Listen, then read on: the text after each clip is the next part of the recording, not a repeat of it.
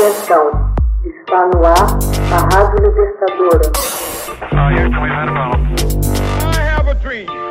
Assim sendo, declaro vaga a presidência da República.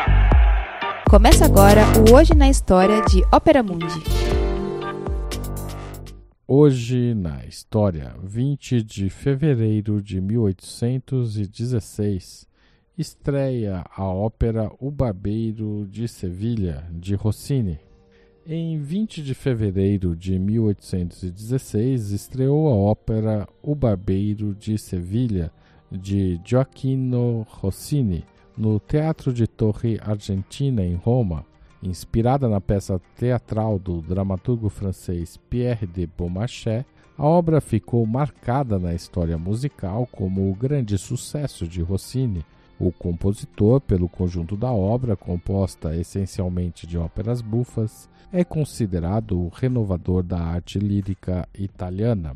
Rossini morou boa parte da vida em Paris e era também um conhecido gourmand, um apreciador da gastronomia. O Tournée dos Rossini é um famoso prato imaginado por ele. Conta a anedota de que ele pediu ao chefe do Café Anglais, um restaurante parisense, um prato à base de carne bovina, trufas e foie gras. Foi então que o chefe resolveu empilhar uma torrada de pão, um tournedos, filé de vaca, o foie gras e cobrir tudo isso com um molho à base de vinho madeira e trufas. Todavia, Rossini não foi apenas amante da gula, foi também um talentoso gourmet, um criador de pratos.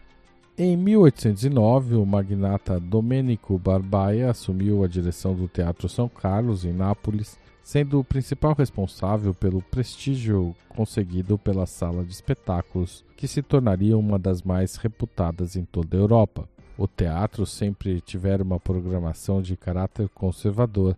A chegada de Rossini, então com 24 anos, trazido por Barbaia em 1815, seria um sopro de ar fresco. Entre 1815 e 1822, Rossini escreveu 18 óperas, sendo metade para o teatro napolitano.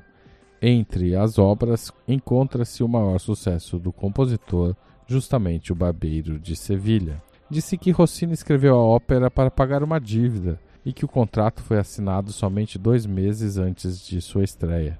A área mais famosa da ópera é o Lago ao Factotum, cantada pelo protagonista Fígaro, um barítono, logo no primeiro ato. A um certo ponto, ele começa a repetir seu próprio nome de forma rápida e exaustiva: Fígaro, Fígaro, Fígaro. A ópera de Rossini segue a primeira das peças da trilogia de Fígaro de Beaumarchais, enquanto Mozart, em As Bodas de Fígaro, composta 30 anos antes, baseara-se na segunda parte. A versão original de Beaumarchais foi encenada pela primeira vez em Paris no ano de 1775, na comédia francesa, no Palácio das Tuileries. Rossini era célebre por seu ritmo rápido de composição e toda a música do Barbeiro de Sevilha foi concluída em menos de três semanas. A estreia da ópera foi um fracasso retumbante. A plateia vaiou e gracejou durante todo o espetáculo, e diversos incidentes prejudiciais ocorreram no palco. Um gato saltou em cena durante uma área suave. Uma corda de viola arrebentou durante a execução. E um cantor deu um passo em falso e caiu. Em meio a gargalhadas, gritos e assovios, Rossini retirou-se do teatro. Mais tarde diria: Diante da atitude do público instigado, tive de fugir. Parecia que queriam me assassinar.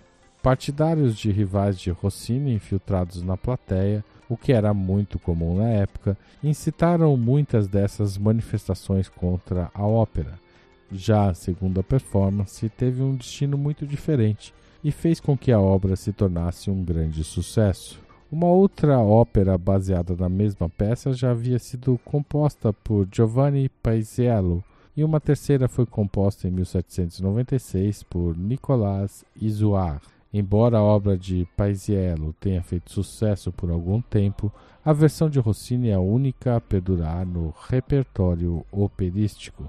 Hoje na história, texto original de Max Altman, locução Haroldo Cerávulo, gravação e edição Laila Manoeli. Você já fez uma assinatura solidária de Opera Mundi?